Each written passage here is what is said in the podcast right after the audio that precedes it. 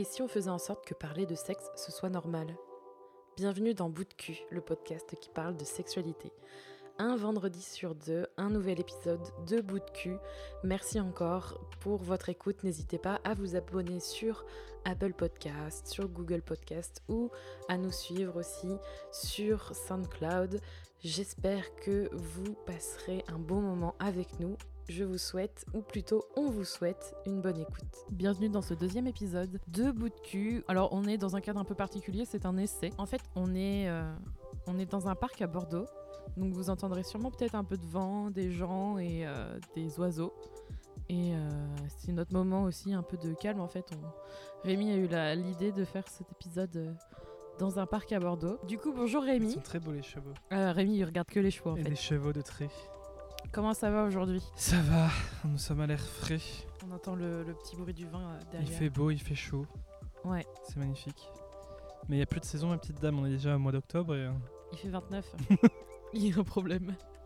Du coup, qu'est-ce qu'on va parler aujourd'hui? Enfin, quel est le sujet du jour? Donc, euh, le sujet du jour est sur le désir, parce qu'on a eu pas moins de 3 ou 4 questions autour de ce thème-là, donc on a essayé de regrouper ces questions, vu qu'elles étaient plus ou moins similaires, ou en tout cas dans, la même, euh, dans le même thème. Mm. Et euh, du coup, les questions qu'on a récupérées pour euh, l'épisode d'aujourd'hui, ce sont les suivantes. Comment parvenir à désirer l'autre après plusieurs années? Comment faire évoluer son couple? Et comment parler de son désir en couple? Sacré programme. Il y a pas mal de choses là en plus. là. Hein. On commence par quoi? Qu'est-ce qui te vient à l'esprit quand on te pose la question? Comment, comment parvenir à désirer l'autre après plusieurs années? En fait, moi, ça me, ça m'évoque le fait qu'il y a eu un, alors c'est pas un problème, mais qu'il y a eu un truc qui, qui cloche à un moment donné. Il y a un truc voilà, il y, a eu en fait du désir pendant un temps, puis à un moment, euh, pouf, ça a baissé, puis ça a peut-être stagné, remonté. Enfin, ça a fait un peu euh, des vagues. Alors que peut-être qu'au départ c'était euh, plein pot et puis là du coup le fait que ça fluctue ça ça peut évoquer des questionnements et des interrogations sur soi et sur son couple. enfin, en tout cas, c'est ce que ça m'évoque euh, en premier. Et voilà. Et toi, du coup, ça t'évoque quoi euh, ce sujet-là? Euh, Donc il y a cette, il cette vision-là qu'on peut avoir effectivement de cette impression que on n'a plus de désir pour l'autre et on et on sait pas forcément pourquoi. Mmh. Et du coup, on s'attend à trouver une solution pour répondre à ces difficultés. Ouais. Et euh, sinon, tu as aussi, euh, genre, euh, un peu le principe d'une recette magique, tu sais. Comment ça? C'est quoi la recette pour faire durer ton couple, tu sais? C'est quoi. Genre le truc miracle? Ouais. C'est quoi la recette qui fait que sur, sur la longue durée, sur plusieurs années, tu, tu parviens à, à, continuer à désirer ton couple? À désirer ton couple? À, à, à désirer l'autre. Est-ce que euh, pour les personnes qui peut-être se sentent dans ce cas-là, est-ce que tu as des conseils ou des choses euh, à partager? Euh, Je pense qu'il n'y a pas de recette magique. Et, donc, et de toute manière, anticiper négativement, c'est jamais sain. Donc si, si on est en couple et que c'est les débuts et puis on, se pose, on commence déjà à se poser la question, mais sur plusieurs années, comment on va faire pour garder cette... Euh, comment on va tenir? Ouais, pas, même pas cette question-là, mais se dire, euh, ah là, je suis vachement bien et j'espère que ça sera comme ça euh, pour plusieurs années, tu vois. ça va être tout le temps pareil. Ouais, ou qu'il y a ce souhait en tout cas. Mais Je trouve ça d'ailleurs illusoire et pas très sain, comme tu dis. Oui. Mm. Donc je pense pas que ce soit bon d'anticiper négativement. Et euh, en fait, c'est encore une question de lâcher prise, je pense, vis-à-vis de ça. Donc il faut être capable de, de lâcher prise ce truc, vivre le moment présent. Accepter le changement possible et mm. fort probable qui peut arriver. Parce que, euh, je, comme je le disais au départ, euh, ça, je pense que c'est aussi le cas de personnes qui, où c'est super, tu sais, tout le temps pendant une certaine durée, puis ça peut venir commencer à fluctuer. Il faut aussi accepter que vous changez et, et c'est comme ça. Et que votre partenaire change aussi d'ailleurs. Et de toute façon, euh, ça sert à rien d'anticiper négativement dans le sens où euh, euh, tant que tu ne connais pas les l'ensemble des facteurs, que ce soit dans ton environnement ou au sein de ton couple, bah tu peux pas agir. Donc ça sert à Mm. rien d'essayer de se dire bon bah alors euh, il pourrait se passer ça, il pourrait se passer ça, il pourrait se passer ça. Donc pour éviter que ça parte en couille, ben je vais faire ça, ça, ça. Enfin, ça, ça- part vraiment trop loin. Et qui, qui sont euh, en plus pas des choses que vous avez forcément envie de faire en plus. Parce que ça, Oui. ça va vite dans les trucs un peu. Et, ça- euh, t'empêche de vivre le moment présent et d'en Mm. profiter. Donc, euh, donc voilà. Et puis encore une fois, je pense pas qu'il y ait de recette magique. Donc il n'y a pas de, de véritable conseil à donner. Chaque couple est différent. Il y a rien qui marche pareil pour tout le monde. En fait, c'est surtout ça. Mm. Donc si euh, si on est une personne euh, qui est euh, dans un couple tout neuf et qui qui, se dit que euh, cette personne aimerait vraiment que euh, le bonheur qu'il est en train de vivre reste comme ça pour toujours, ma phrase est alambiquée. Mais je comprends l'idée, étrangement. C'est Donc, illusoire. Il faut lâcher prise et se concentrer sur le moment présent et profiter du moment Arrêtez présent. de serrer les fesses et euh, accepter. Et si jamais des, difficultés euh, rentrent en compte à un moment donné, ben il faudra y penser à ce moment-là. Ça sert à rien d'anticiper le moment où elles arriveront. Je continue un peu sur ça, mais euh, je te laisserai après apporter tes petits conseils euh, pour apporter un peu de positivité. Mais le côté anticiper négativement, en plus, je le vois aussi dans la vie de tous les jours, vous les faites arriver, les trucs. Parce que plus on anticipe négativement, plus il y a les trucs chiants et négatifs qui arrivent en plus. Donc, ce n'est pas un cadeau que vous vous faites. hein. Ouais, ça peut les provoquer. Ok. Et du coup, euh, je pense qu'on on va plutôt se concentrer sur euh, le premier aspect que tu disais. Ouais. De, euh, donc effectivement, si ça fait plusieurs années que tu es en couple et qu'à un moment donné, tu te rends compte qu'il y a une baisse de désir, Je me sens pas du tout concernée dans les cases. Alors, longtemps en couple. Parce que tu sais, ça part toujours un peu de ton expérience personnelle. Mais ouais, ok, allons-y. Qu'est-ce qu'on peut dire là-dessus Si t'es longtemps en couple et que Et- ça, ça peut baisser?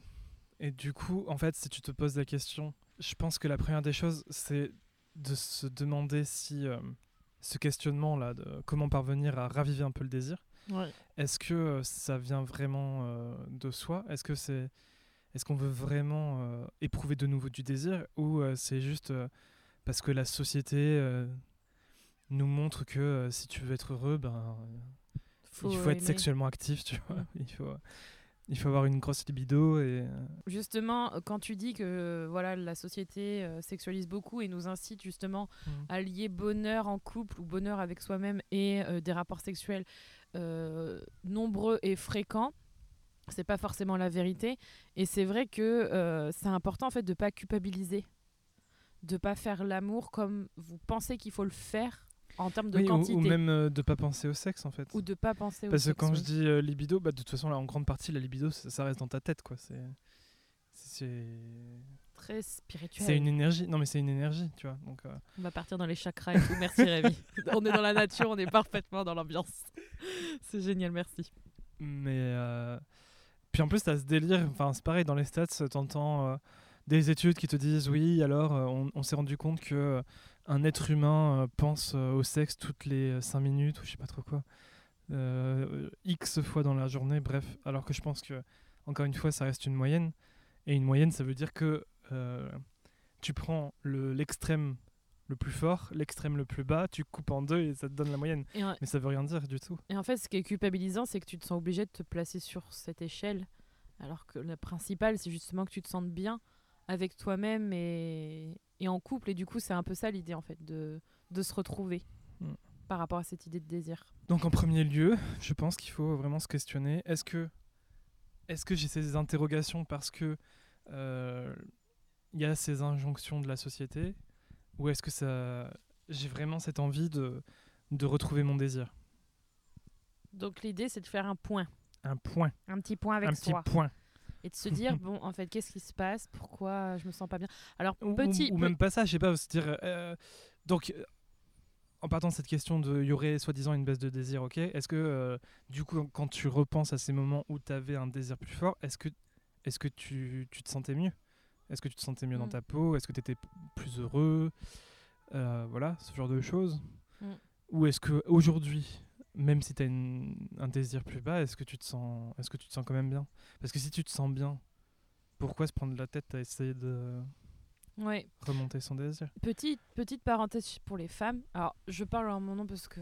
Enfin, en mon nom. Au nom de mon expérience féminine. Tu pourras donner la tienne pour, euh, pour le côté masculin. Mais alors, oui, euh, moi, en tout cas, hormonalement, pour ma part, ça ça m'a perturbée. Alors, ça m'a toujours interrogée parce que je, je pense, et c'est confirmé, le désir, entre guillemets, ou l'envie, euh, la libido peut fluctuer par rapport à hum, une question d'hormones. Mais c'est pas forcément la seule raison, mais ça peut, ça peut y contribuer. La, la chose, en tout cas, à garder en tête, c'est euh, ne mettez pas tout sur euh, le cas de, de vos hormones et euh, de, euh, de vos règles ou Il y a, de- mais il y a de ça mais en a- même bah, y a comme, en fait, ça dépend de la sensibilité. en fait moi Donc, je me sens vachement femmes- concernée par voilà. ça parce que je pense que j'en fais vraiment partie Il y a des Et femmes qui sont plus ou moins sensibles euh, à ça. mais c'est un mix en fait c'est un mix de c'est un mix parce qu'en fait même s'il y a de ça en fait ce qui est difficile c'est que faut faut pas lutter faut pas être contre son corps faut l'accepter mais faut pas non plus se résigner si jamais vous avez envie d'avoir une vie sexuelle euh, dans les moments où justement euh, vos hormones sont prennent un peu le contrôle quoi. Est-ce que tu es déjà d'accord avec ce point de, de se recentrer un peu sur soi-même pour euh, se rendre compte si, si c'est vraiment une envie qui vient de soi ou si c'est parce que la société nous dit qu'il faut désirer? Je pense que tout part de soi à un moment donné, vu que dans un couple, faut aussi que tu sois à l'aise euh, avec toi-même, enfin à l'aise avec toi-même, que tu comprennes ce qui se passe en toi. Et, euh, comme je te disais par rapport aux, hormones et à la femme, euh, si tu fais pas le point sur ce que tu ressens, sur ces changements, enfin j'ai parlé de ça, on, on en reparlera peut-être encore après, mais j'ai parlé de ça parce que ça, c'est une des premières choses sur laquelle je me suis interrogée, c'est qu'est-ce qui se passe, tu vois, pourquoi je me sens comme ça? Donc oui, s'interroger sur soi, c'est important pour mieux comprendre son désir. Et du coup, si euh, ça vient, si ça provient euh, plus des injonctions de la société, qu'est-ce que tu penses qu'il faut faire? Est-ce qu'il faut se résigner, enfin se résigner? Est-ce qu'il faut euh, lâcher prise et se dire non mais moi je me sens très bien comme ça en fait et, et, et cette question, elle me vient à l'esprit parce que je me soucie du regard des autres. Et bah, faut se faire confiance et le reste, tu t'en fous en fait. Parce que toute de toute façon, c'est pas la société qui qui doit te dire comment faire l'amour, c'est toi qui dois te dire comment tu veux faire l'amour et comment tu veux comment tu veux gérer ton désir. Il y a que toi qui peut euh, qui peut gérer ton propre bonheur et te sentir bien euh, euh, sur ce niveau-là pour commencer.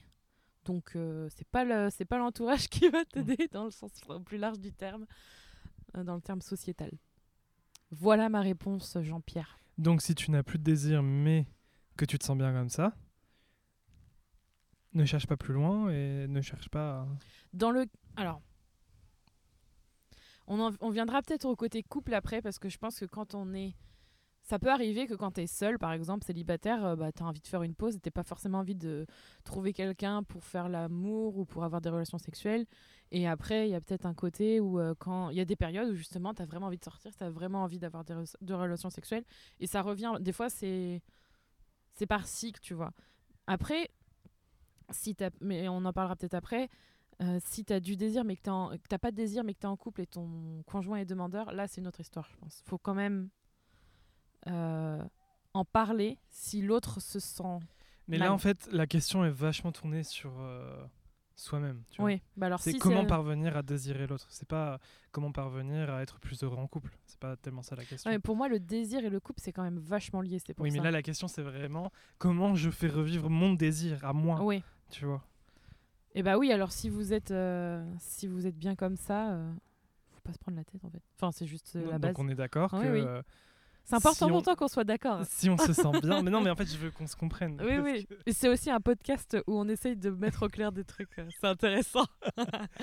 Non, mais on est d'accord que si on se sent bien, nous-mêmes, si on se sent bien sans désirer, Oui. il faut pas chercher à se forcer à désirer Ah non, mais faut jamais se forcer. pour le prix, euh, pour le prix du regard des Ah oui, autres, quoi. totalement. Absolument 100% Ok, on est d'accord. d'accord. On est sur la même longueur d'onde. Sur ce point-là, on est sur la même longueur d'onde.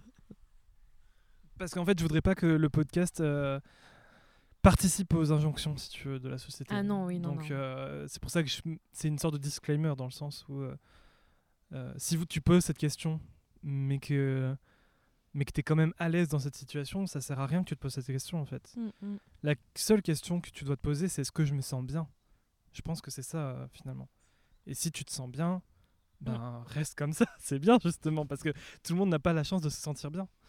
Et si au contraire la réponse est je ne me sens pas bien comme ça, là euh, on peut apporter des conseils et, des, et nos avis euh, tout à fait amateurs parce qu'on n'est pas du tout des professionnels de quoi que Oui, ça reste toujours très subjectif et lié à notre expérience, mais ça, je pense qu'on le dira à chaque fois, Ouais. et c'est exactement ça. On n'est pas, on pas médecin, mais, euh, mais ça reste un podcast pour parler de sexe. Donc partons libéré. du principe que... Parce que encore une fois, le souci avec ces questions, c'est que euh, pour qu'on apporte quelque chose d'assez complet et d'intéressant et de pertinent, il faut vraiment apporter un maximum de précision dans la question Mhm. pour qu'on comprenne le contexte et tout. Et là, en l'occurrence, en fait, les questions sont relativement peu précises. C'est pour ça qu'à chaque fois, dans nos réponses, on essaie de, de balayer un peu toutes les, toutes les situations possibles, quoi. Exact. Donc là, si on met de côté donc cette possibilité que la personne se sente bien dans cette situation, Mhm. euh, du coup, on partirait du principe que la personne qui a posé cette question se sent mal de ne plus avoir de désir, ou en tout cas moins. Yes. Donc, euh, ce serait quoi pour toi le premier conseil? Quel serait ton premier élément de réponse euh, pour cette personne? Pour raviver son désir, euh, on parle toujours de soi, hein. Raviver son désir vers ton conjoint. ah, vers ton conjoint. C'est un conseil. Alors, en fait, je, trouve que c'est des conseils bateaux, mais j'ai l'impression de tout le temps, euh, tout le temps le dire, mais c'est en, parler. En fait, déjà, déjà essayer de, se comprendre. Donc, dans un premier temps, on l'a dit, et ensuite de partager cette interrogation, euh, de dire ce qu'on ressent en tant que personne, parce que euh, ça peut vite devenir une source de ressentiment, de, colère. Ça peut être vraiment difficile à vivre pour vous deux. Et c'est important de- d'en parler. C'est important d'en parler euh, dans le sens où, euh, euh, par exemple, si vous sentez que vous avez moins de désir pour votre conjoint ou votre partenaire et qu'à un moment donné, vous, sentez que vous, ça vous, ça vous pèse un peu parce que vous comprenez pas, mais en plus, votre partenaire, il vous fait peut-être des remarques ou alors il vous le fait comprendre, mais vous en parlez pas vraiment, ça reste toujours en surface, en des non-dits en fait. Il faut commencer par dire ce que vous ressentez vous et ne pas hésiter à, lui dire en fait. Je me sens, euh, j'ai moins de, j'ai moins de désir pour toi, mais pas, je sais pas, je sais pas ce qui se passe. Je sens qu'il y a, je sais pas comment dire ça, mais hum, trouver les mots pour essayer d'en parler. Euh, Du coup, euh, oui, je pense que la communication, de toute manière, c'est c'est un peu un élément de langage qui va revenir dans toutes nos réponses. Mais c'est important quand même de dire Parce que je pense com- que c'est la clé de voûte. Ouais, mais comment communiquer en fait? Je pense que en Oui. fait c'est ça où il faudrait aller plus en profondeur. Mais euh, ouais, la communication, c'est c'est la clé de voûte de toute, euh, de toute solution quand tu es dans une relation. euh, enfin, dans le cas de relations interpersonnelles, c'est c'est la base si tu veux engager un changement ou engager une amélioration. Dites-vous les choses. Voilà. Les non-dits, c'est le pire. Et dans ce cadre-là, comment tu amènerais les choses? Alors ah, déjà, avant, avant de- d'entamer des communications, euh, je pense que l'essentiel, encore une fois, c'est d'être au clair avec soi-même. Parce que euh, tu, peux enclencher, tu peux enclencher une discussion, mais le souci, c'est que si tu n'es pas au clair avec toi-même déjà, euh, ça, peut créer, euh, ça peut créer plus de conflits que de, que de réelles discussions. Quelles sont vos attentes réelles en fait de faire raviver votre désir? Est-ce que c'est c'est ça aussi qu'il faut se demander? En fait, moi, je partirais carrément du principe de- d'essayer de faire une sorte de bilan. Donc, euh, prendre vraiment du recul euh, sur son histoire et essayer de se rappeler un peu euh, comment c'était au début. si, cette, si ce manque de désir actuel, est-ce que c'est quelque chose qui a toujours été là ou est-ce que c'est quelque chose qui s'est installé au fil de temps euh, après plusieurs années de, de relation Et avec euh, cette personne? Et peut-être de des moments plus ou moins faciles, peut-être Mm. des enfants, peut-être euh, Voilà, il y a plein de choses à prendre en compte. Donc, euh, parce que en fait, euh, la plupart du temps, une baisse de désir, c'est pas quelque chose qui apparaît du jour au lendemain. C'est c'est quelque chose qui s'installe petit à petit, et c'est tout le problème parce que comme ça s'installe petit à petit, tu t'en rends pas compte et tu te laisses vite euh, submerger jusqu'à ce que ça atteint un certain stade où là, ben, tu es obligé de le voir. C'est un peu comme quand tu prends du poids, tu sais, ce jour où tu te vois en photo ou dans la glace et que tu te dis ah merde, Ah ouais, merde, il y a un truc qui s'est passé là. Je l'ai pas vu arriver. mais tu vois, tu vois jamais les petites étapes qui sont vraiment euh, jour par jour. Du coup, là, ce serait même. Je suis d'accord. En plus, faut vraiment. En fait, il faut vraiment euh, prêter attention peut-être à ce que vous ressentez, euh, euh, même pendant la relation, mais pas en mode psychorigide, genre Non, non. comme on disait au départ, mais vraiment communiquer sur ça. Non, mais quand je, dis, pr- ayant, c'est- quand je dis prendre du recul, donc c'est vraiment prendre la distance par, sur ça. Prendre la distance sur le moment présent, Mm. ce qui est un peu contradictoire à d'habitude. Mais là, en l'occurrence, si on veut être au clair avec soi-même, il faut prendre des moments un peu d'introspection. Donc prendre un peu de distance et voilà, donc se remémorer son histoire et euh, essayer de mettre euh, le doigt sur les éléments perturbateurs qui ont fait que ah ben tiens, c'est vrai qu'à ce moment-là, euh, euh, il s'est passé quelque chose qui a fait que mon désir euh, a diminué. Ça, peut être plein de choses, comme tu disais, des enfants euh, ou des choses plus anodines comme des conflits. euh, Ouais. euh, je sais pas, du stress au travail. Enfin, il y a des tas, des tas et des tas de- d'éléments perturbateurs qui existent et qui peuvent perturber euh, le désir.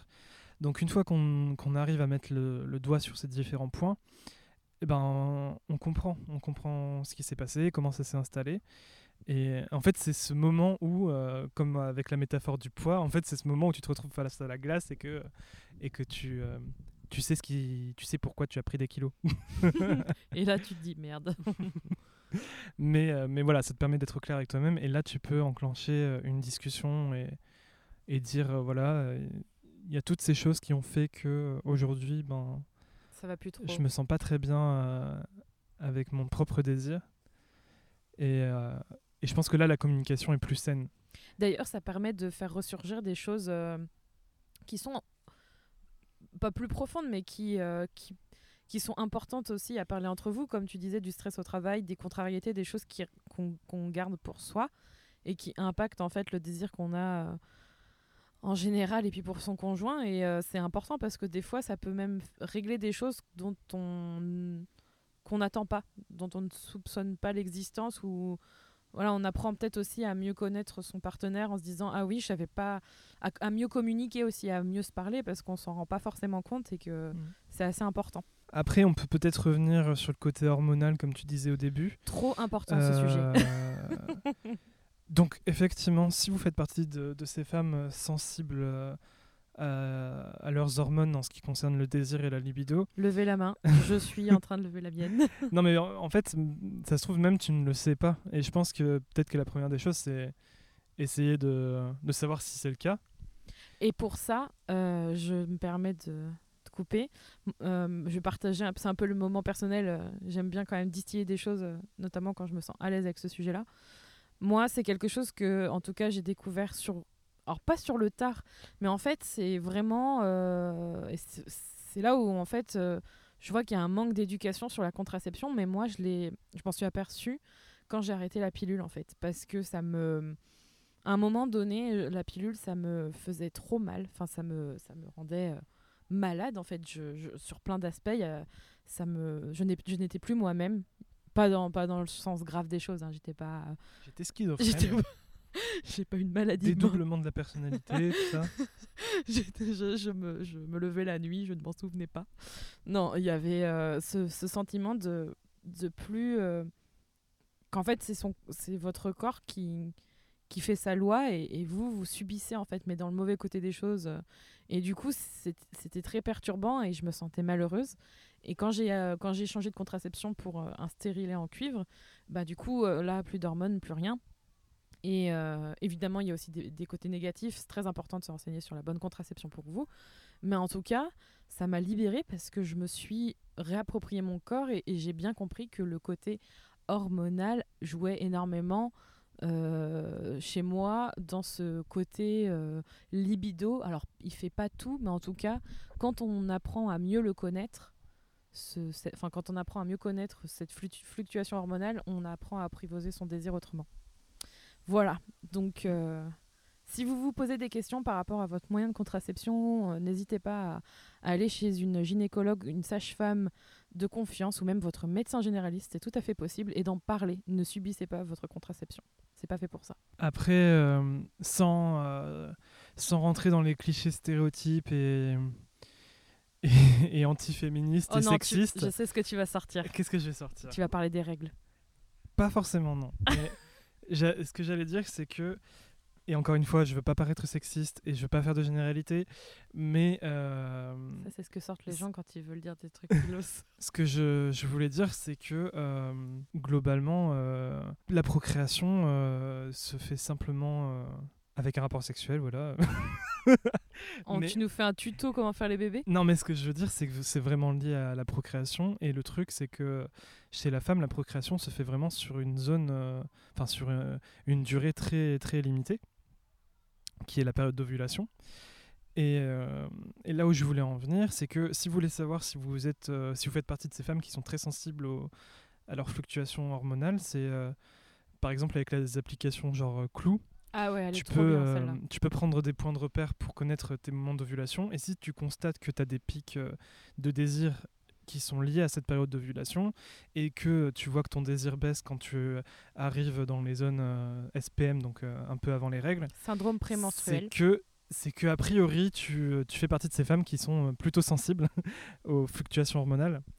Et, euh, et ce que nous a dit notre thérapeute, alors encore une fois, je ne sais pas si c'est une généralité ou quoi, ou si c'est vraiment à prendre en compte, mais je pense que c'est quand même un conseil qui est, qui est pas mauvais à prendre, c'est que si, si le désir féminin euh, se concentre vraiment sur ces périodes de procréation, on va dire, euh, c'est quelque chose qu'il faut vraiment euh, prendre en compte et euh, construire parce que euh, arrivé à la ménopause, euh, il y aura moins de pics de désir liés à la Mm. procréation vu qu'il y aura plus d'ovulation du tout. Donc, euh, essayer de, de se réapproprier son corps et, et de construire du désir en dehors de ces périodes-là pour euh, ne pas être trop malheureuse euh, après la ménopause. euh, voilà. Oui, c'est ce qu'elle. Je me souviens, la thérapeute, elle a dit. oui, alors, vous avez encore le temps, hein, mais bon, quand même, dans 25 ans, moi, ce que j'ai pas envie qu'il vous arrive, c'est que justement que, que vous soyez tellement habitué à ce que votre corps vous donne ce signal de, de, désir et de- d'envie de, sexuelle, en fait, que du coup, vous, so- vous soyez totalement perturbé parce que vous n'avez vous avez pas forcément construit votre euh, désir en amont en plus de ces pics hormonales. Et c'est vrai que, euh, euh, en fait, ce qui est difficile, c'est que quand on est justement dans ce côté hormonal, on se laisse vite happer par plein de choses. Puis il y a aussi tous ces côtés douleurs, et je vous passe, je vous passe un peu tous les trucs joyeux. Et, et du coup, on, a, on, on doit s'entraîner. En fait, c'est un entraînement. Euh, un entraînement euh, à faire comme une méditation. Il faut en fait apprendre à son cerveau et à son corps que euh, bah, en fait, on a envie quand même au fond de ça. Il faut que ça vienne vraiment d'une envie personnelle. hein. Je reprends quand même ce, ce schéma-là. Si derrière vous êtes motivé par une envie d'avoir une vie sexuelle euh, avec votre partenaire, c'est normal de s'entraîner pour ça. Si en fait c'est pas du tout votre euh, votre objectif et que vous êtes heureux sans avoir de, de vie sexuelle, euh, voilà, récurrente entre guillemets. C'est surtout c'est un choix personnel. Moi j'ai vraiment envie d'en avoir une.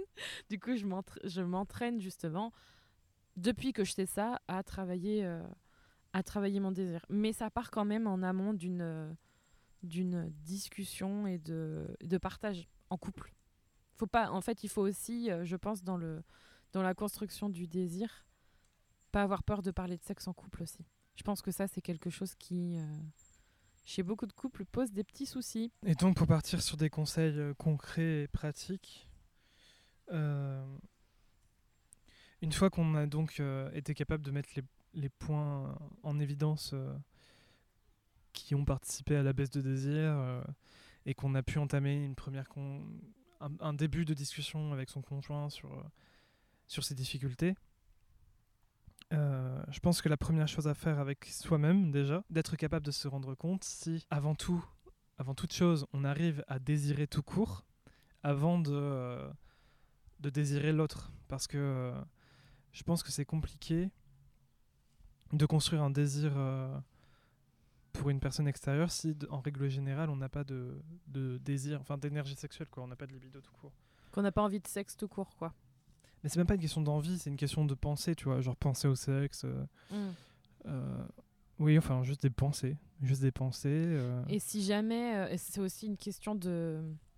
Parce qu'on parle aussi de... On a parlé de la question sociétale qui nous pousse justement à avoir une sexualité peut-être plus importante que euh, ce qu'on aimerait dans notre vie de couple. Mais il y a aussi ce côté, euh, je sais pas si c'est en tant que femme, mais je pense que ça y contribue, ne pas avoir honte d'avoir envie. Parce que ça, c'est quelque chose qui, je pense, bloque beaucoup, beaucoup de personnes. Et du coup, on le cultive pas. Et si on le cultive pas, eh ben, on le construit pas. Et du coup, je pense qu'il y a quand même beaucoup de personnes qui ont envie de, qui ont envie de ça. Et enfin, qui ont envie de construire leur désir, leur vie sexuelle et de construire leur euh, envie de sexe ou leur, leur désir pour l'autre ou leur désir euh, tout court, mais qui associent ça à quelque chose de honteux. Alors qu'il n'y a pas lieu d'être, aux dernières nouvelles. Non. Du coup, si vraiment on constate un manque de désir général, euh, genre qu'on n'ait même pas, qu'on même pas envie de, de- de masturbation, qu'on pense vraiment jamais au sexe, 'fin, que ça vienne pas naturellement, c'est là où on peut retomber sur une démarche de construction du désir, un peu comme euh, pour l'histoire de des sensibilités hormonales. Et donc, euh, pour, euh, pour reconstruire son désir, pour apprendre, à- pour réapprivoiser son désir, en fait, il faut partir un peu dans un état d'esprit de training, tu vois, de l'entraînement. Sportif. Rémi aujourd'hui va vous partager son training sexuel. Vous êtes prêts Alors vas-y, c'est quoi ton training sexuel? Bah, en fait, je, je dis dans ce sens-là parce qu'en fait, pour moi, le désir, ça, on peut le comparer à un muscle, tu vois. Si tu, euh, si tu l'entretiens pas, euh, ben, il va s'affaiblir et, Mm. et voilà.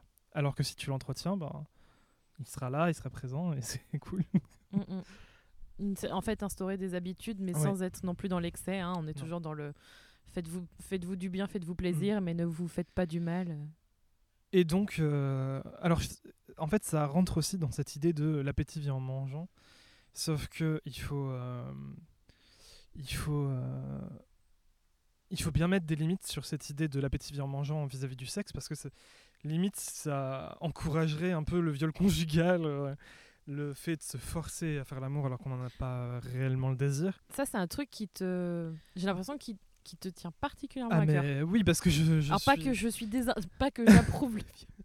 Je suis pas là en train de dire le viol, c'est génial, Mm. mais c'est un truc je j'ai l'impression qui te touche Eh, Parce que particulièrement. je, trou- je trouve ça terrible. Je trouve ça terrible qu'il y, qu'il y ait des femmes ou même des hommes, même si j'imagine que c'est plus rare, malheureusement. Enfin, malheureusement. Si, heureusement qu'il n'y a pas beaucoup d'hommes qui, qui subissent des viols, mais Oui. malheureusement pour les femmes. Euh, je trouve que c'est quelque chose de terrible parce que finalement, ton couple, ça devrait être euh, la structure dans laquelle tu te sens vraiment en sécurité. Ah oui. Et de pouvoir se faire violer, c'est pas tellement sécuritaire, quoi. Ouais, parce que c'est euh, c'est insi- on dit Euh, insidieux, insidieux, insidieux, insidieux. insidieux, insidieux. Ouais, les deux. C'est mauvais, quoi. C'est mauvais, ouais. C'est Ça, en fait, ça fait beaucoup de mal. et, et presque, presque tu, tu, te, tu te forces à croire que c'est normal. Mm. Ça, c'est grave. Donc euh, oui, l'appétit vient en mangeant, certes, mais ne, ne prenez pas ce ne prenez pas ce leitmotiv en vous disant bon bah même si j'ai pas de désir pour faire plaisir à mon copain et pour essayer de raviver mon propre désir, je vais quand même faire l'amour et puis on verra bien. Alors que ça vous fait pas plaisir à la base. Donc euh, le principe même, ok faire des compromis dans son couple, ça c'est tout à fait normal, mais si vous avez vraiment aucun désir, ne faites pas l'amour. ne faites pas l'amour si vous avez aucun désir.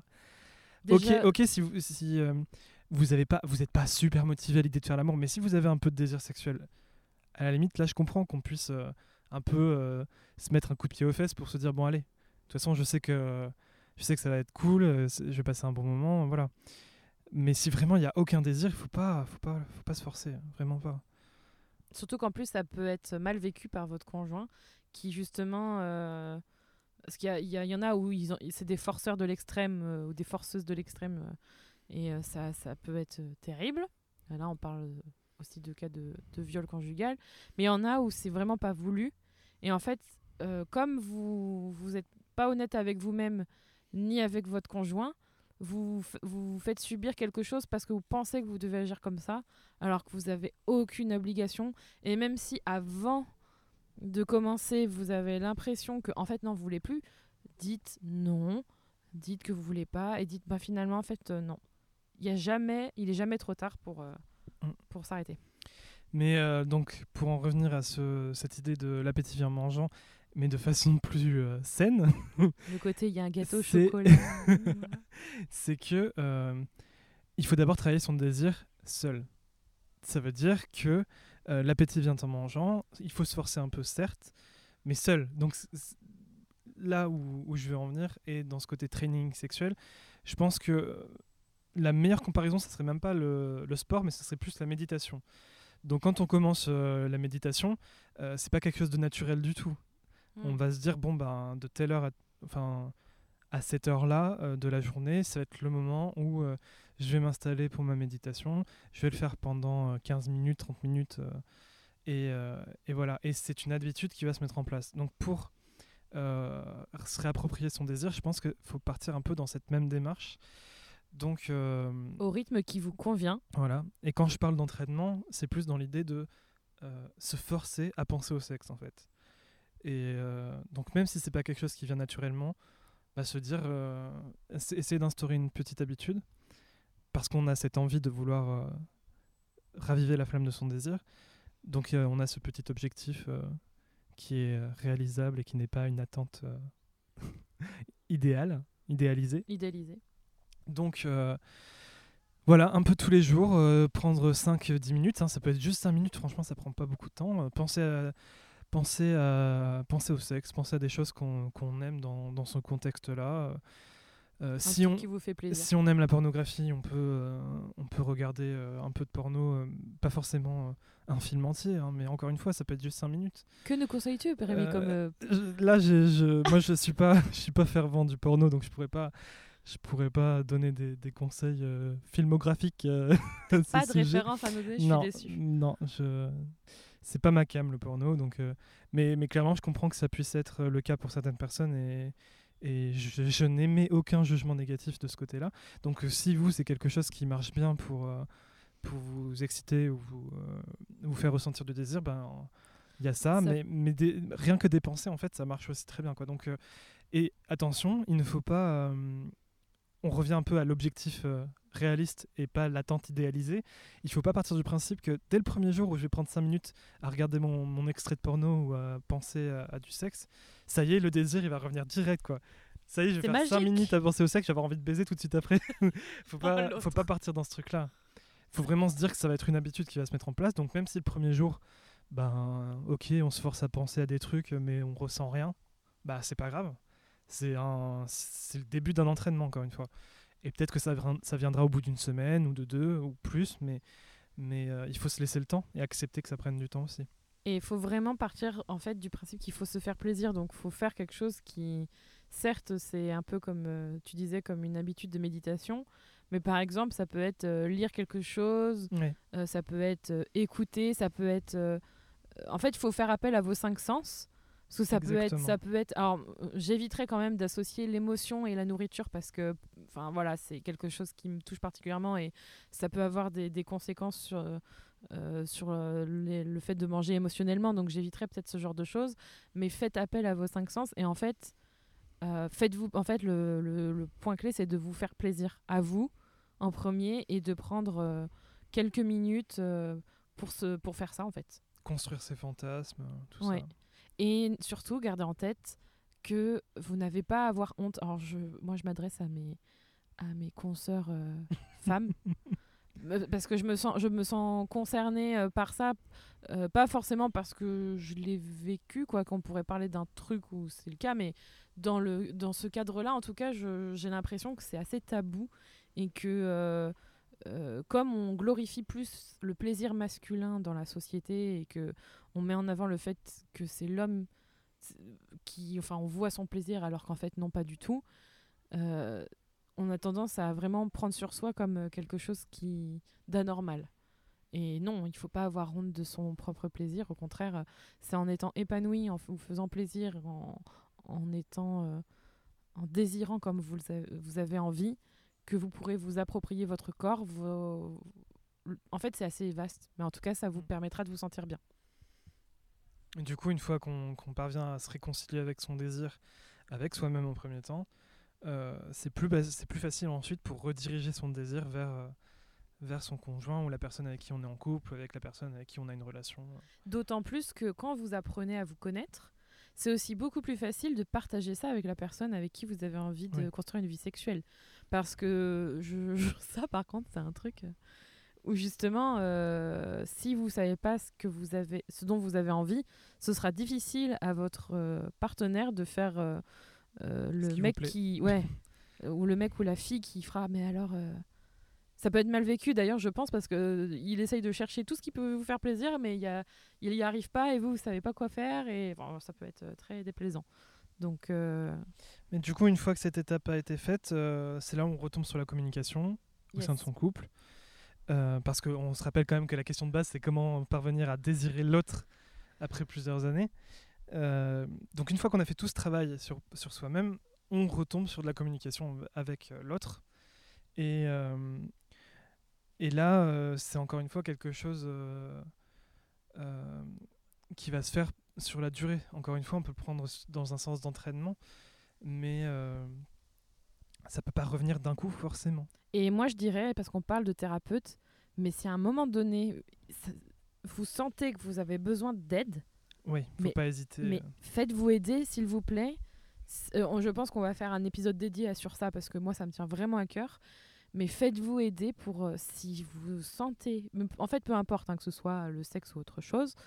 euh, Faites-vous aider, allez voir un psychologue, une thérapeute, quelqu'un qui, euh, sexologue, quelqu'un qui vous écoute. euh, et allez-y pour vous, allez-y seul ou en couple, mais surtout faites-vous aider parce que c'est essentiel. Et sinon, pour les petites habitudes qu'on peut mettre en place au sein de son couple pour essayer de raviver son désir pour l'autre, euh, je pense qu'il ne faut pas euh, hésiter à remettre le lien entre euh, euh, le sexe et l'affection, la sensualité, euh, etc.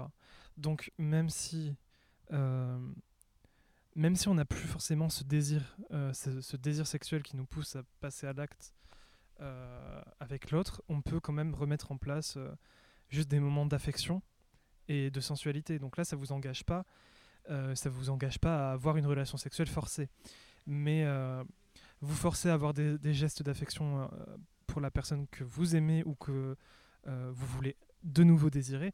Euh, là, ça va, c'est pas du viol, c'est pas du viol conjugal. Donc là, je peux vous encourager à essayer de vous forcer un peu, par- ne serait-ce que des, gestes comme des caresses sur le visage, quelques baisers, enfin toucher, toucher la personne que vous aimez dans n'importe quel contexte en fait. Que ce soit pour la prendre dans vos bras, euh, que ce soit pour, euh, pour être en contact physique. Moi, j'ai un exercice qui marche très bien sur ça et je pense qu'il peut être très concret, surtout dans la vie de tous les jours. C'est euh, à la fin de la journée, enfin même en soirée, quand vous vous retrouvez en général, c'est un peu comme ça. quand vous vivez en couple en général, posez-vous la question est-ce que vous avez eu à un moment donné un mot doux, dans le sens juste quelque chose qui qui puisse, euh, enfin quelque chose que vous avez transmis ou quel- un geste d'affection ou quelque chose pour euh, un geste affectif ou un mot affectif euh, Mhm. pour votre partenaire. Parce qu'au final, euh, c'est pas les. Ça, c'est un truc. Je... Alors, je vais encore dire un truc stéréotype, mais je vois ça beaucoup chez les mecs. Euh, c'est les petites choses tous les jours qui font les plus grands bonheurs. C'est pas euh, la soirée ou euh, le week-end de malade dans un truc euh, super détente où là vous avez allé avoir un bain de mots doux et d'affection tous les 36 du mois. C'est tous les 36, tous les 3 mois, j'en sais rien. Mais c'est pas les, les, les, pics ou les, les cadeaux ou les. C'est pas ça qui. C'est pas ça qui construit en fait la sensualité ou l'affection, c'est toutes les petites choses au jour le jour, les attentions en fait qui permettent de construire ça. Donc posez-vous la question peut-être que euh, vous écoutez euh, cet épisode un soir et demandez-vous si euh, vous, avez pensé à dire à votre conjoint que vous l'aimiez ou lui caresser le bras ou je sais pas moi, lui faire un sourire, je sais pas. Enfin, ça peut être. En fait, c'est pareil, hein, ça retrouve un peu le, le côté des cinq sens. Je trouve que c'est un peu. C'est un peu cette idée-là. Bah, de toute façon, c'est exactement la racine du mot sensualité, quoi. C'est vraiment l'essence. Merci, euh. Mais, euh, Professeur Rémi. Et d'ailleurs, plus pour partir plus vers euh, la sensualité, on peut euh, aussi partir pour euh, raviver le désir. Je pense que c'est important de remettre le contact avec le corps. Ça me paraît hyper important. Donc, euh, on peut partir sur des massages, par exemple. Et là, il y a, ça peut, euh, ça peut mettre en exergue plein de sens en même temps, parce que on peut mettre de la musique, et donc. euh, on, euh, ça peut euh, raviver l'essence de, de l'écoute. on peut forcément un massage c'est du toucher, donc voilà. ça c'est pas Et une de surprise. l'odorat. Mais euh, suivant les huiles qu'on peut utiliser, ben l'odorat peut rentrer en jeu. Euh, le goût, si, si c'est des, des huiles comestibles. Il y a plein de trucs. Euh, donc, donc voilà. Euh, avec le- les différents éclairages que vous pouvez faire euh, pour ce type de massage, ça peut aussi euh, toucher la vue. Enfin, Des petites bougies. c'est- Voilà, ça peut être vraiment euh, très général. Et c'est, je pense que c'est une bonne idée. Instaurez-vous un moment à vous deux parce que Mm. si jamais vous avez peur d'être dérangé, enfants, animaux, il faut, euh, essayez justement de, vous, de, préparer l'autre aussi parce que si vous le prenez par en- être euh, entre guillemets pris par surprise, ça peut être agréable, mais ça peut être aussi une déception si la personne elle est pas du tout dans le mood et que vous, vous mettez tous vos efforts pour faire en sorte que ça voilà qu'il y ait un moment entre vous et qu'en fait il vous dit ah bah non moi je finis à 23h ou ah non laisse-moi je suis en train de regarder mon match de foot. Enfin je fais Mm. le truc vraiment de stéréotypé à mort. Mais euh, ouais essayez de de préparer l'autre en vous donnant peut-être un rendez-vous Et quelque chose de re- relativement régulier. Parce que c'est vraiment ce que je disais, c'est pas en faisant un massage que euh, la minute qui suit, vous allez avoir du désir de fou. Donc faut que ce soit vraiment une habitude qui rentre en place. Et, euh, en ayant voilà, ce contact plus régulier physiquement avec l'autre, ben, c'est comme ça que le, désir peut se reconstruire. Parce que euh, vous apprenez de nouveau à, apprivoiser le corps de l'autre, votre corps aussi. Et, et je pense que c'est comme ça qu'une atmosphère de désir peut se, construire sur le temps. Mais il faut, euh, être bienveillant avec soi-même et avec l'autre aussi pour que, ça se construise, peu importe le temps que ça prend. Et euh, je pense que la dernière chose, justement, on a beaucoup tendance à anticiper négativement, pas forcément pour le sexe, mais en règle générale dans la vie de tous les jours. Tu dois aller au boulot. Et tu vas dire, oh putain, mais je vais voir machin truc, il va me faire chier, il va me raconter sa vie, ça va me faire chier, etc. Mais en fait, tu sais même pas que tu as déjà t'as déjà réfléchi à tout ce qui allait se passer et qui allait te faire chier. Donc ça, c'est anticiper négativement. il y a aussi une autre Donc- façon d'anticiper négativement. Je vais retourner sur mon truc de règles. J'adore parler des règles. Enfin j'adore parler de la féminité en général donc euh, ça se voit ça doit se voir sur mes autres contenus. Mais euh, il y a aussi ce côté oh là là euh, elle va avoir ses règles euh, c'est foutu. Et puis ça peut être une phase assez longue entre guillemets parce que bon ça revient tous les mois mais si en plus il y a les syndromes prémenstruels et puis euh, selon la durée des règles etc ça peut durer facilement une semaine voire un peu plus. Et il faut aussi ça enfin ça c'est peut-être un truc dont on pourra parler plus largement mais on peut faire l'amour quand on a ses règles on peut faire l'amour avant envie. mais il faut en avoir envie c'est sûr. Merci ah, merci Rémi. Mais justement je trouve que anticiper négativement ce moment là même si ça peut arriver auparavant c'est pas une règle c'est pas une généralité c'est un moment Ça, c'est dans un le temps message. euh, Rémi, tu m'écoutes? Rémi, t'es parti? Non, je rigole. Il est parti dans la forêt. Mais là où je voulais en venir. Donc, on a beaucoup l'habitude d'anticiper négativement. Et là, le conseil que- pratique que je voulais donner, c'est eh ben, essayer de prendre l'inverse et d'anticiper positivement. Donc, euh, euh, envisager euh, une relation sexuelle, même si on passe pas forcément à l'acte après, mais l'envisager et, et s'imaginer que ça se passe bien, que ça se passe très bien même. Ça- Carrément l'imaginer comment ça va se passer, voilà. mais de façon justement comme vous Positive. aimeriez. Ouais, c'est ça. Je trouve ça d'ailleurs, c'est un bon exercice de désir. Et à force, euh, à force de le faire, ben, peut-être que l'envie euh, de vraiment le faire arrivera. Mais il faut encore une fois se laisser le temps. En fait, il faut cultiver son, Mm. Son désir et sa libido et Ouais. son, sa vie sexuelle euh, sur le long terme par des petites choses. Et puis, bon, évidemment, euh, tous- tous les conseils qu'on a donnés là, c'est des choses à faire euh, un peu en de façon auto-centrée. Mais encore une fois, on l'a dit plusieurs fois, mais c'est vraiment la communication. Une baisse de désir, ça peut aussi venir des comportements de l'autre. Et, et donc c'est là aussi qu'il faut faire de la communication. Ne sachant pas tous les détails de la personne qui vous a posé la question et des origines de, cette baisse de désir, on ne peut pas rentrer vraiment euh, euh, dans les détails justement et, donner une réponse euh, personnalisée dans un sens. Mais si, si la baisse de désir vient de comportement de l'autre, et ben c'est là où la communication est, est vraiment essentielle. Et du coup, c'est là où on arrive à la deuxième question qu'on avait reliée dans cet épisode, qui était euh, comment parler de son désir en couple. Et euh, qu'est-ce que tu entends, toi? Enfin, qu'est-ce que qu'est-ce que ça te fait penser? Bah, ça, me- ça me fait penser que ça me fait penser qu'il faut pas avoir peur de parler de sexe tout court déjà pour commencer. Exactement, c'est là où je voulais en venir aussi. Waouh Parce que, en fait, c'est un, peu, c'est un peu le message qu'on veut transmettre avec le podcast, c'est que on veut que parler de sexe ce soit normal, donc que ce soit peu importe les contextes, donc et surtout en couple, je pense que c'est un peu euh, l'essentiel. C'est un peu triste quand tu peux pas parler de sexe Donc, avec ton euh, conjoint. Ou ton compagnon ou ta compagne. Je sais pas comment dire, mais c'est pesant. Entre parenthèses, eux, Ouais, je sais pas, conjoint, ton conjoint conjointe. C'est pesant hein, parce que euh, déjà t'es frustré, tu frustres l'autre. Enfin, l'autre est frustré. Enfin, bref, c'est un cercle vicieux de, Oui. de merde. Et du coup, je pense que, bah, comme on dit euh, dans, dans, dans le message du podcast, il faut essayer que ça devienne quelque chose de naturel. Il faut essayer que parler de son désir en couple, ça devienne Ah ouais. naturel. Que ça devienne normal. Voilà. Parce que naturel, ça le sera pas au début. hein. Oui, mais je, je- oui. C'est ça, C'est pour ça que dis enfin, qu'il faut essayer que cela devienne. Ouais, ouais, ouais. Et donc, encore une fois, c'est là où on part sur euh, il faut entretenir quelque chose, le construire. Mm. Et euh,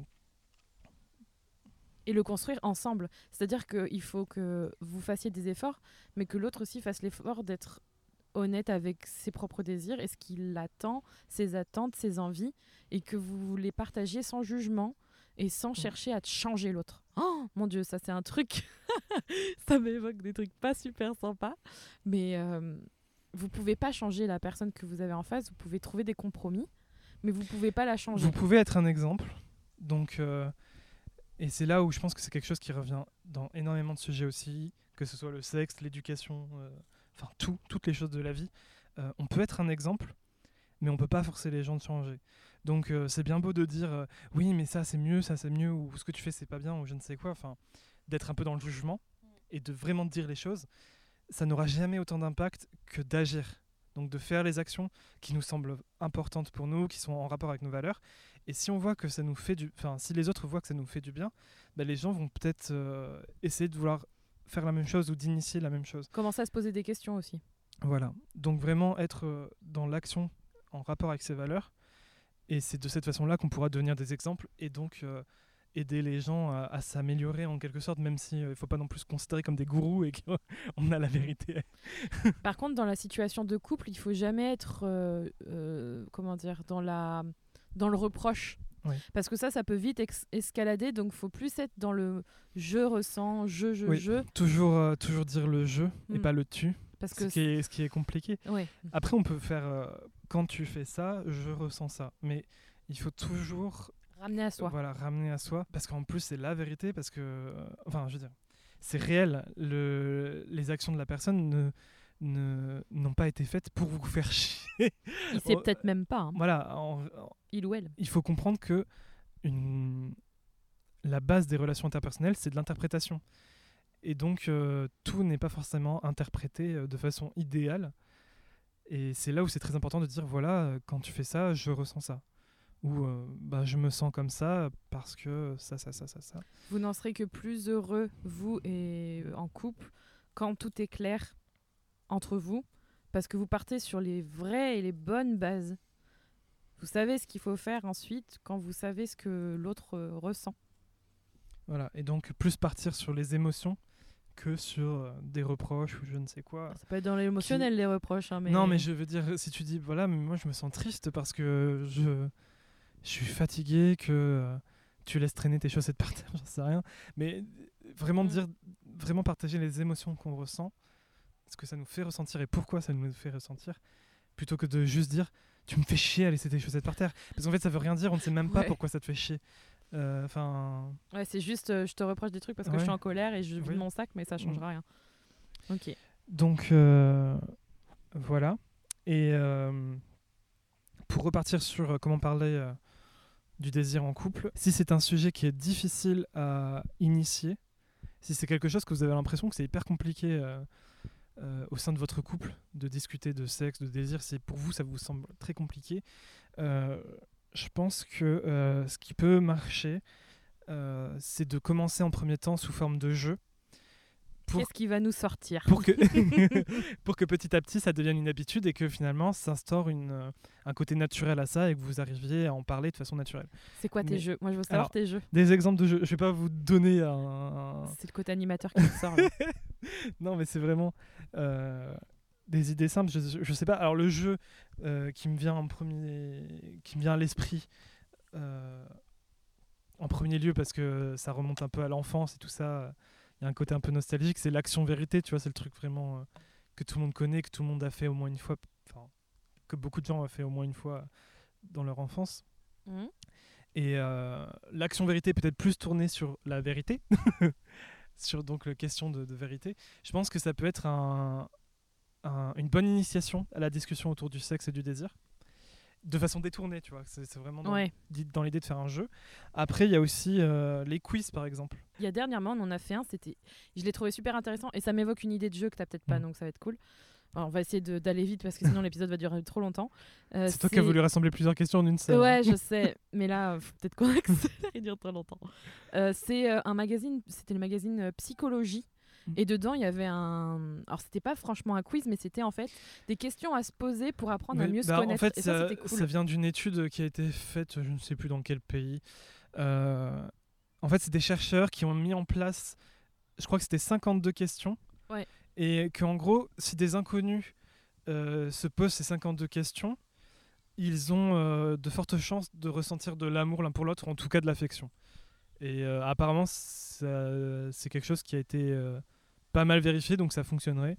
Après, je suis pas sûr que tu tombes vraiment amoureux de la personne à qui tu as posé 52 questions, mais tu, je pense que tu ressens une certaine proximité forcément parce que tu partages des choses euh, fortes. Nous, on l'a fait dans le cadre, genre, euh, c'était juste euh, au bord de la piscine, Ouais, tranquillou, pour, pour rigoler, pour parce que- s'amuser. C'est le genre de choses qu'on qu'on Mm. trouve fun. Et mais c'était c'était intéressant de le faire parce que tu, tu vois, je savais pas ce que c'était. Tu, tu l'as Mm. fait parce que tu aimes bien faire ce genre de jeu. Et j'ai trouvé ça cool. Pour euh, faire des discussions plus profondes. Bon, Ouais. c'était pas tourné vers le sexe, mais c'était vers tourner euh, pour apprendre à se connaître. Ouais. C'était bien. Et t'as dit que t'avais un une autre idée de jeu? Ouais, alors je dirais pas d'où ça vient l'idée parce que c'est pas une idée originale. Enfin, c'est pas moi qui l'ai inventé. En fait, le principe c'est d'écrire sur des bouts de papier euh, des choses qu'on ressent ou des choses qu'on a envie de transmettre et ça peut être lié justement directement à cette thématique. Donc on peut Mhm. partir d'une thématique. On les met toutes dans un dans un bocal. Euh, et ça, soit vous faites un bocal séparé avec vos propres phrases, ou soit vous mélangez tout. Et en fait, euh, chacun votre tour, en fait, votre, euh, votre conjoint et vous, ou votre partenaire, votre, celui qui partage votre vie, va tirer un papier et va lire en fait la phrase et ça va amorcer en fait une discussion. Donc ça peut être je ressens c'est ça, ça peut être et je trouve que c'est tout bête.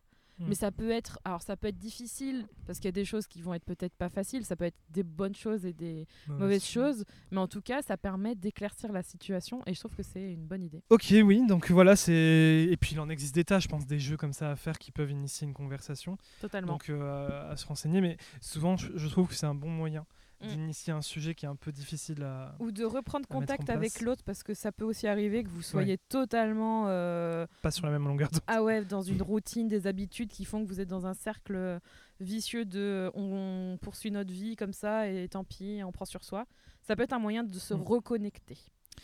Et donc, euh, encore une fois, comme pour le training du désir, c'est euh, quelque chose à mettre en place sur la durée. Donc, alors, je vous dis pas euh, que tous les jours, il faut que vous fassiez un petit jeu. mais euh, les week-ends. mais euh, ça, bah, en fait, oui, pourquoi pas, ça peut quand même devenir une habitude, euh, sans que ce soit tous les jours. Mais, euh, Quand en fait vous en ressentez le besoin l'un ou l'autre Voilà. en fait Mm. finalement. mais il faut, je pense qu'il faut quand même conserver cette dynamique. Donc, une fois que vous avez réussi à initier le sujet, par exemple par le biais d'un petit jeu, comme on a dit, et ben, profitez-en pour garder cette dynamique et reparler régulièrement de, de sexe, de désir. Et là, vous pouvez le faire euh, de plein de façons différentes. Par exemple, euh, rebondir sur un sujet que vous avez entendu, euh, que ce soit dans un film, dans un podcast. Ah, qui vous dans un interpelle. podcast Oui, faites écouter ce podcast à votre conjoint. Euh, Ça fera passer un message. dans une série que vous avez lu dans un livre, enfin voilà, ou même je sais pas sur les réseaux sociaux, tiens, euh, sur Twitter, j'ai vu euh, machin, ça m'a fait penser à ça. Vous regardez un film ensemble et là, Voilà. ah, dis donc. euh, Enfin Ouais. voilà, utiliser n'importe quel, euh, j'allais dire des excuses, mais c'est pas vraiment des excuses, mais de point d'entrée. trouver, ouais, trouver n'importe quelle opportunité possible pour euh, relancer ce sujet et garder cette dynamique. Et, euh, et je pense qu'une fois que ça sera vraiment installé sur la durée, c'est quelque chose qui sera moins difficile à, à faire. Et Parce que, ça se sera- parce que ça sera devenu normal. ouais, voilà. En fait, ça installera un discours normal autour de ce Mhm. désir et de cette sexualité. Dans cette question, euh, qui était euh, comment parler du désir en couple, euh, il y avait aussi cette idée que une des difficultés pour parler de son désir au sein d'un couple, c'est les différences entre les deux parties. Donc, que ce soit au niveau de la fréquence, le besoin de fréquence euh, différent euh, chez l'un et l'autre, les fantasmes qui peuvent être différents chez l'un et l'autre,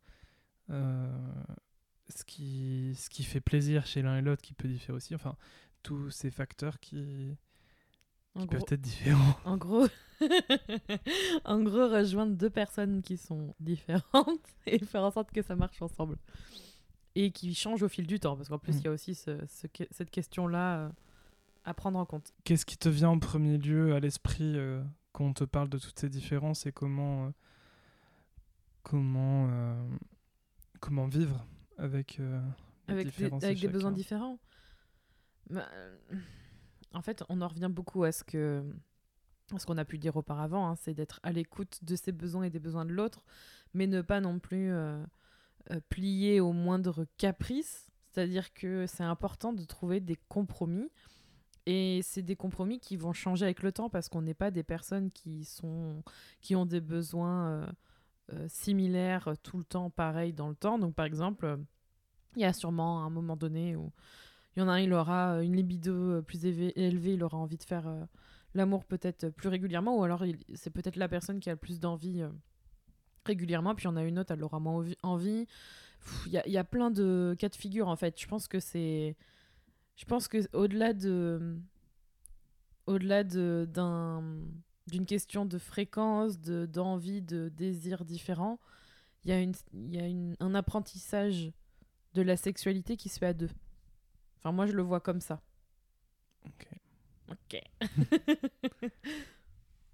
Et toi, du coup, tu le vois comment? Enfin, c'est quoi le premier truc qui te vient à l'esprit? Je pense que dès le départ, ce qu'il faut faire, c'est accepter euh, la différence parce que je crois qu'on en avait un peu parlé euh, dans l'autre euh, l'autre question, mais on peut pas changer les autres. Donc, euh, si on est trop dans, dans un état d'esprit où on chercherait à absolument euh, se mettre vraiment sur la même longueur d'onde, donc euh, pour que À être pareil tout le temps Avoir envie de la même chose tout le temps que ce soit la fréquence, genre vraiment avoir le même niveau de besoin de fréquence de rapport sexuel ou avoir vraiment le même genre d'envie. Enfin, c'est pas, on peut pas le contrôler, donc on peut pas changer les gens. Donc je pense qu'en premier lieu, il faut accepter la différence, même si c'est pas toujours facile de d'accepter quelque chose qui nous dérange ou qui qui euh, Mais faut pas accepter quelque chose qui nous dérange, il faut apprendre à trouver un. Certes, oh, je suis d'accord avec cette idée d'accepter la différence, mais il faut, faut trouver un terrain d'entente. oui non mais bien sûr mais je veux dire en premier lieu si tu veux c'est juste euh, Ah oui, se dire l'état d'esprit tu vois Oui, oui. Parce que. euh, je sais pas, euh, mais partons de l'exemple que dans un couple, il y en ait un qui, euh, comme tu disais, il a une libido plus importante que l'autre. euh, que ça dérange l'un ou l'autre, l'idée de base, avant toute chose, c'est d'accepter que l'autre est différent et ne pas chercher à le changer. Ne pas se dire que si, si si celui qui, qui a le plus d'envie part du principe qu'il devrait changer l'autre pour que l'autre aussi ait plus d'envie, je pense que ça part déjà d'un mauvais euh, départ. C'est un mauvais départ. Ok. Donc il faut euh, dès le début accepter la différence et ensuite, euh, comme tu disais, trouver un terrain d'entente. Ok. Non, mais je suis d'accord. Mais je Mais en suis fait, vachement compromis. Moi, je pense qu'on ne peut pas trouver d'entente si On n'accepte pas. la différence. Voilà. si on, on ne conçoit pas qu'on est tous les deux, on est chacun différent, parce qu'en fait, tant qu'on est dans cette idée de il faut changer l'autre, ou euh, c'est moi qui ai raison, ou euh, enfin j'en sais rien, tu De vois. toute façon, il- en fait, il y a un truc euh, dans ce côté acceptation, c'est que c'est quelque chose qui se joue ensemble. Enfin, c'est pas, faut pas être l'un contre l'autre en fait. Ouais. Ça, c'est quelque chose, je pense, qui, qui est aussi important. C'est un truc à se faire, à, à se faire, oui, en quelque sorte, à faire main dans la main et pas euh, lever les poings pour faire, euh, pour faire mal à l'autre ou essayer de, de taper du poing sur la table pour faire euh, intégrer à l'autre ce qu'on pense alors que il est pas votre partenaire, il n'est pas forcément du même avis. Du coup, une fois qu'on a accepté la différence de l'autre, je pense que et ça met une notion qui est aussi tout aussi importante, je pense. c'est plus facile de respecter les limites de l'autre parce que c'est pareil, euh, les limites euh, de chacun, elles sont pas au même niveau.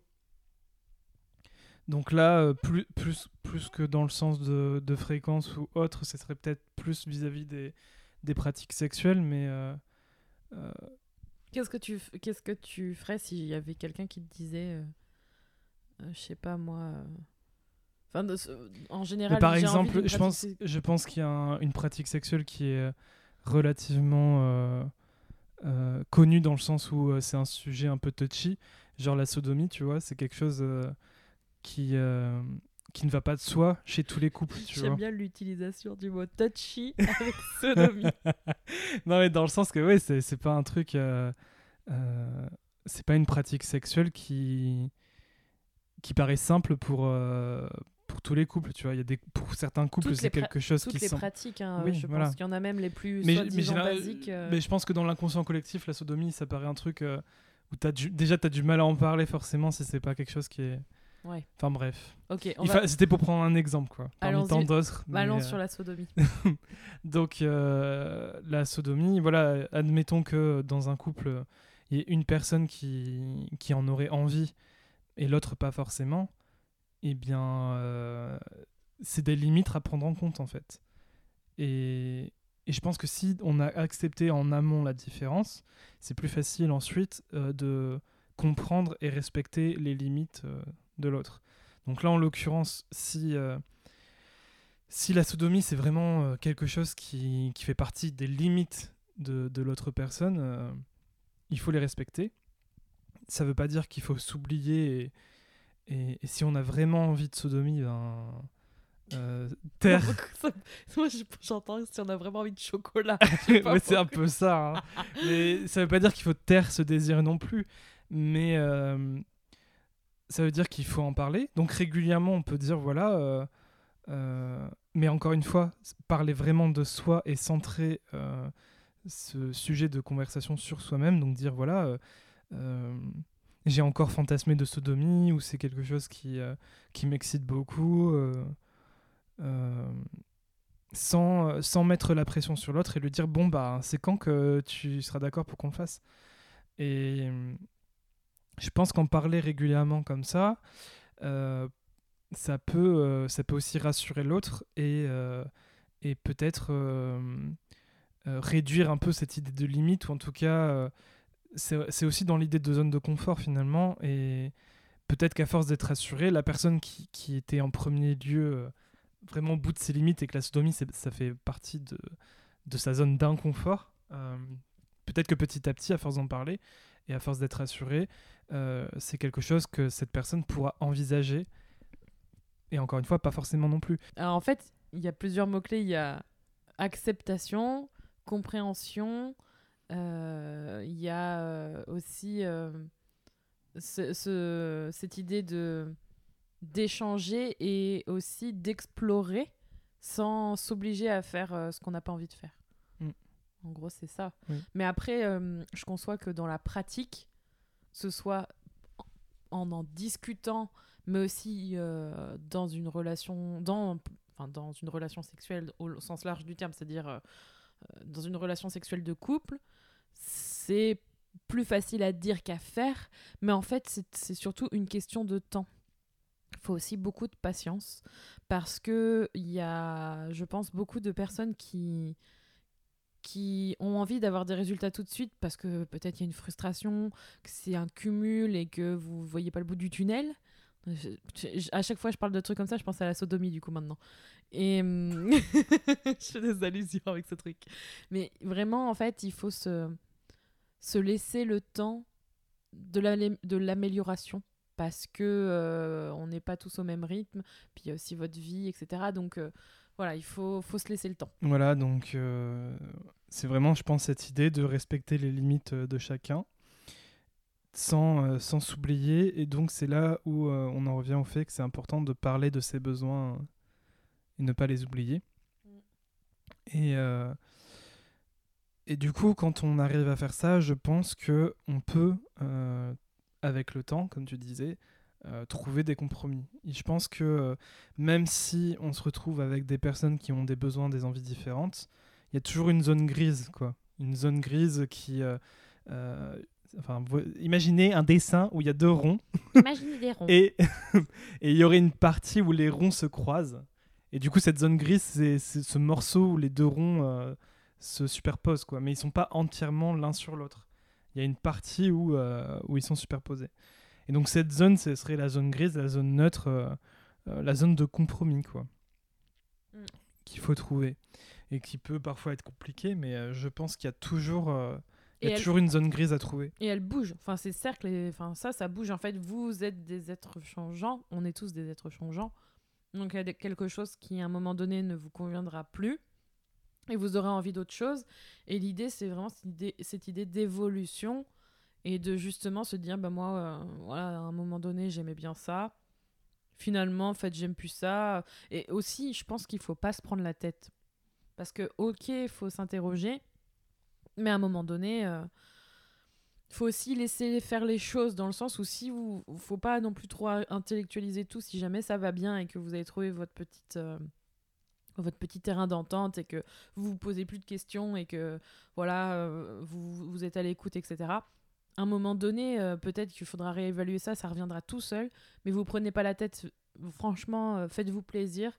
Si ça se passe bien c'est c'est génial c'est le, bon c'est la bonne euh, c'est la bonne zone, on va dire. Voilà. Ouais, mais dans le, cas, dans le cas où ça se passe mal, en fait. Rémi, il euh, est le côté dark side. Non, c'est pas c'est pas vraiment ça, mais à un moment donné, si on pose la question de euh, comment parler de son désir en couple, c'est que je pense qu'il y a un il y a un besoin. C'est que je pense qu'il y a un, ouais, il y a un tabou, il y a, il y a une souffrance. Et euh, donc je pense que dans le cas où ça se passe pas si bien que ça à ce niveau-là, euh, encore une fois, il faut parler vraiment en, son nom. Donc dire je je ressens ça, je pense ça, je Et si c'est pas Je facile me de sens le comme dire, ça. vous pouvez l'écrire. Oui, on peut passer à l'écrit. Mais euh, donc encore une fois, vis-à-vis de cette recherche de la zone grise, euh, de, de cette zone de compromis qui pourrait fonctionner pour, euh, pour deux, deux personnes dans un couple, voire plusieurs, je ne sais pas. Ce sera le sujet peut-être d'un autre épisode. Mais et évidemment, plus il y a de personnes, plus c'est compliqué de trouver la zone qui, qui est compromis pour tout le monde.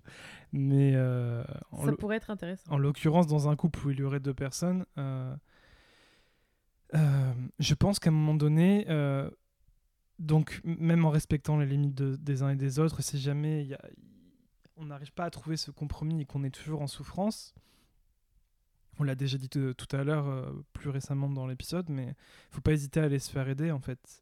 Parce que si on n'arrive pas à trouver le compromis euh, seulement euh, au sein du couple, à un moment donné, il faut pas avoir honte, il faut pas avoir peur de, de passer euh, par le biais d'une personne extérieure qui, qui elle, pourra euh, avoir le regard extérieur et, et donner un avis pour trouver cette fameuse zone de compromis. Là, je pense qu'un des prochains épisodes, épisodes un des prochains épisodes sera sur la thérapie.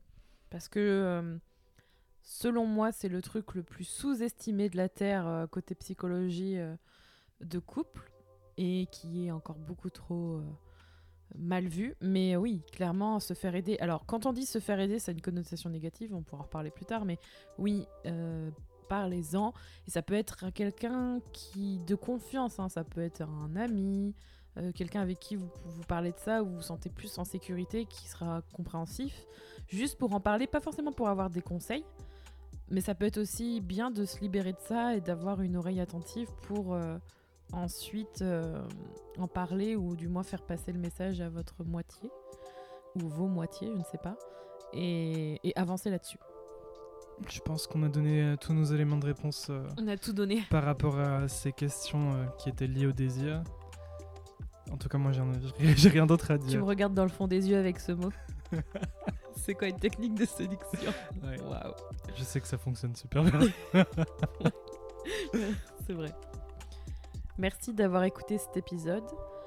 On vous retrouve dans un nouvel épisode évidemment pour parler de sexualité, pour que ça devienne normal et on vous en parle en couple pour vous apporter notre point de vue et nos expériences. N'hésitez pas à vous abonner au podcast euh, Bout de cul et à nous envoyer vos questions parce que c'est ça l'objectif, c'est de répondre à vos questions. Vous pouvez le faire, envoyer vos questions me- par écrit, par audio, à l'adresse mail suivante bout de cul podcast, tout attaché, gmail.com. Et n'hésitez pas à nous suivre sur Instagram sur kinoko.podcast pour suivre euh, tous les podcasts de Kinoko et dont le bout de cul podcast qui est diffusé un vendredi sur deux. On vous retrouve dans le prochain épisode. Bye bye.